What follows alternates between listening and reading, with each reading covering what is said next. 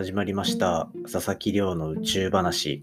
こちらのチャンネルでは天文学で博士号を取得した私が毎日最新の宇宙ニュースをお届けしております。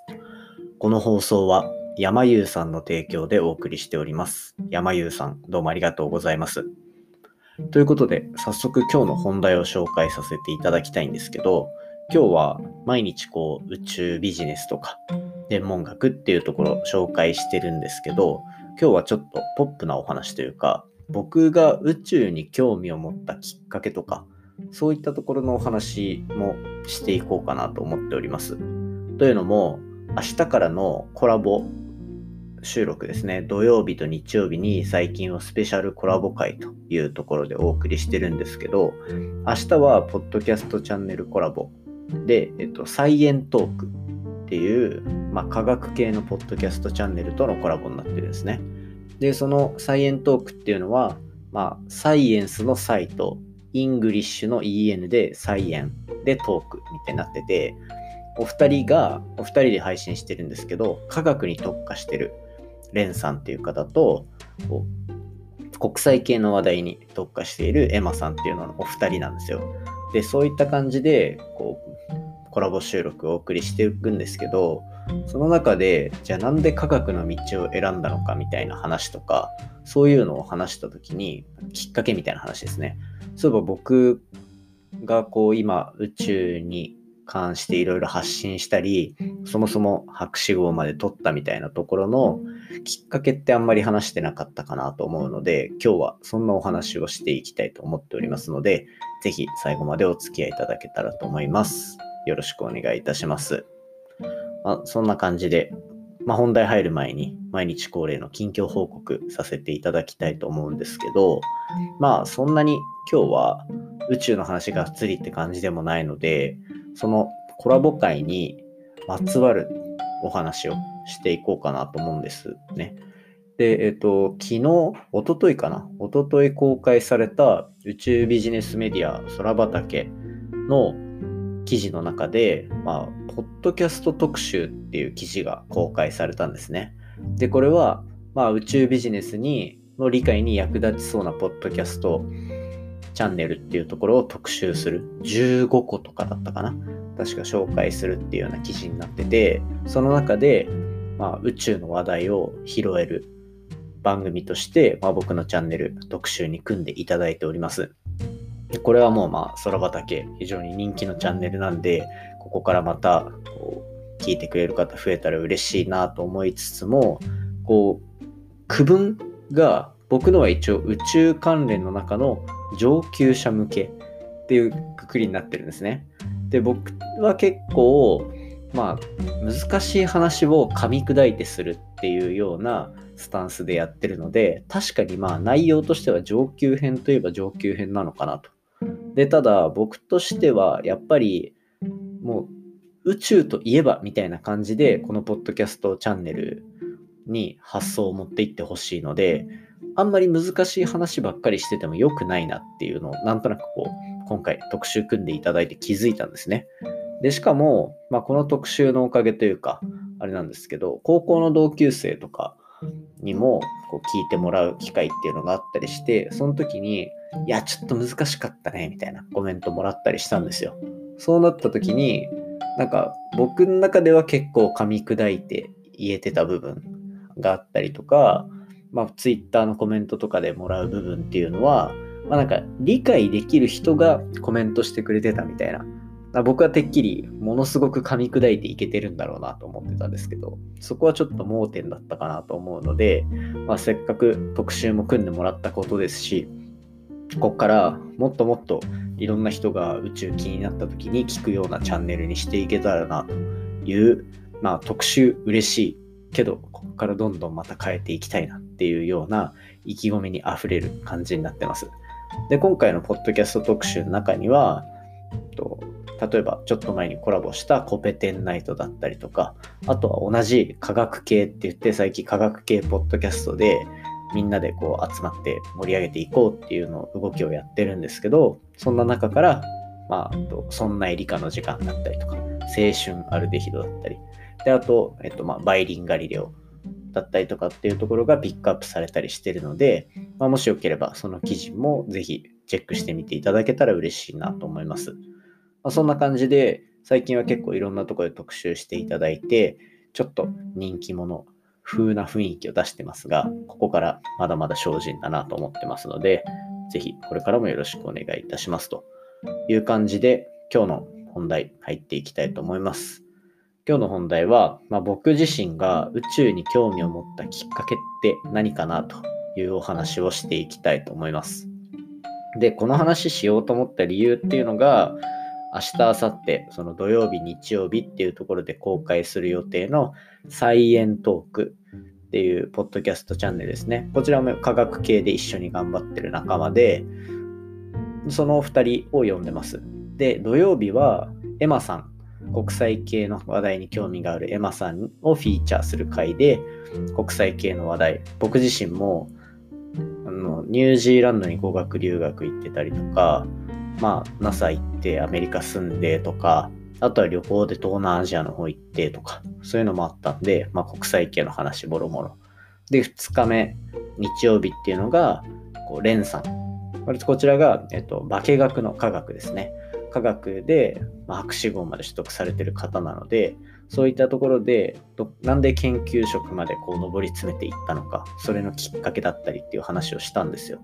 で、この話いろいろしてる中で、あ、そういえば僕の宇宙へのきっかけって何だったかな、みたいな。まあ、確かにかっこいい、何回も言ってるみたいに、かっこいいと思って進んだっていうのはまあ確かなんですけど、何かしらのきっかけあったかなと思って思い返してみると、結構明日、明後日の話題にそのままがっつり関わりそうな感じでした。というのも、まあ、なん多分、一個大きいのは、その大学1年生の時に行ったニュージーランドでの、まあ、星に関するいろんな出来事ですね。で、これ、まあ、明日もニュージーランド行った時の話とかってするんですけど、ポッドキャストで。で、その、まあ、ニュージーランド、地球の南半球、日本は北側にあるんで、北半球なんですけど、南半球にあるんで、北斗七星が見えるんじゃなくて、南十字星ってやつが見えるんですね。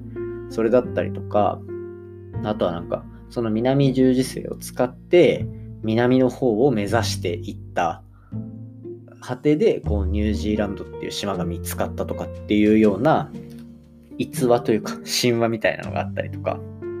あとは、まあ、そもそも初めて天の川をそこで見たとかっていうような、まあ、きっかけがあったりするんですね。で、なんか、ニュージーランドの人たちも結構星とか詳しかったりして、なんかそんなところで実際に綺麗な星空とかを見たのはあのタイミングなのかなと。で、未だに覚えてるってことは、まあ、少なからずそこきっかけっていうのはあったのかなっていうふうに思ってます。なので、なんかこう、単純に、例えば高校生の時に、僕は神奈川の割と都会の方だったりするんですけど、地元が。その、夜空がものすごい明るい中でも、夜中、なんか流星群見に行ってとかっていうのは、やったことはあったりするんですけど、これまあ別になんか、どっちかっていうと青春してるな、みたいな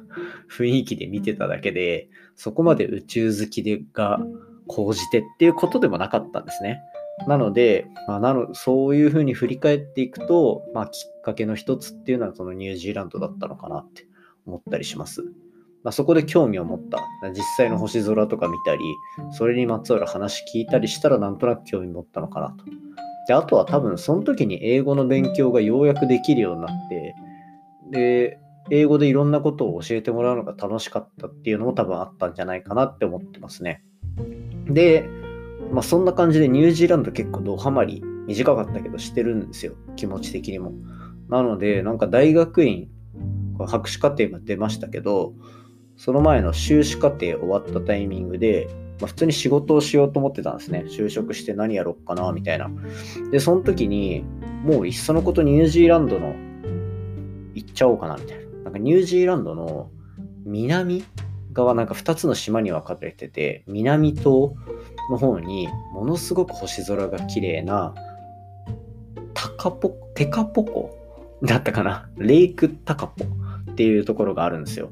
で、そこも本当になんか星空を世界遺産にしようみたいに言ってるぐらい、世界一星空が綺麗みたいな。なんか多分、綺麗な星空の写真で、教会と一緒に写ってる写真とかもしかしたら見たことあるかもしれないんですけど、その写真の場所なんですね。で、そこのなんか星空ガイドとかめっちゃいいなとか思ったりして、本気で、で、そこのなんか社長さんが日本に来てた講演会とかわざわざ聞きに行ったりして、話して、なんか受けれますみたいな話とかしたりもしたんですけど、まあ、結局、なんか宇宙関連の仕事したいんだったら博士取ってからでもいいんじゃないですか？みたいな発想になって進学までしたと。これまあ指導教授に言われたりっていうのもあったんですけど、まあ、そんな感じで博士課程まで行った感じなんですね。で、まあ実際に今このポッドキャストやれてるとったりとか、まあもろもろの仕事ですね。仕事にもすごいいい影響出てますし、まあやっぱ博士課程まで行かなかったら NASA にも行けなかったし、理研でも働けなかったしって思うと、まあ結局そこでの選択は間違ってなかったのかなと。なのでなんかこう大学1年生の時に留学してそのホストファーザーとかに南十字星とかいろいろ教えてもらったきっかけは、まあ、結構良かったんじゃないかなと個人的には思います。でめっちゃ余談なんですけど僕がその博士論文の審査の一つとして投稿したあの論文ですね結構ちゃんとした論文の星とかもニュージーランドからとかしか研究されてなかったりとかで、なんか結構ニュージーランド縁あるなって最近すごく思ってます。なので近いうちまた行けたらいいななんて思いつつも、僕のまあこの宇宙好きというか宇宙関連のもろもろのきっかけは、その大学1年生、2012年とか2013年に行ったニュージーランドだったのかなっていうような若干の思い出話をさせていただきました。なんかいつもと違う感じで退屈だなと思われた方いたら大変申し訳ありません。まあ、そんな感じで明日、明後日っていうのは国際系の話だったりとか、あとは科学の、がっつり科学の話。で、そこから結構宇宙につながる話っていうとこまでしてるので、ぜひ明日、明後日のコラボ会っていうのは注目していただけたら嬉しいです。そんな感じで今日の話も面白いなと思ったら、ぜひお手元のポッドキャストアプリでフォロー、サブスクライブよろしくお願いいたします。番組の感想や宇宙に関する質問については、Twitter で募集してます。ハッシュタグ宇宙話。宇宙が漢字で話がひらがなになってますので、じゃんじゃんつぶやいていただけたら嬉しいです。ぜひなんか皆さんも好きなことを見つけた時のきっかけだったりとか、そんな話も Twitter で触れていただけたら非常に嬉しいなと思います。ぜひこういろいろ会話していきたいなと思ってるんで、よろしくお願いいたします。それではまた明日お会いしましょう。さようなら。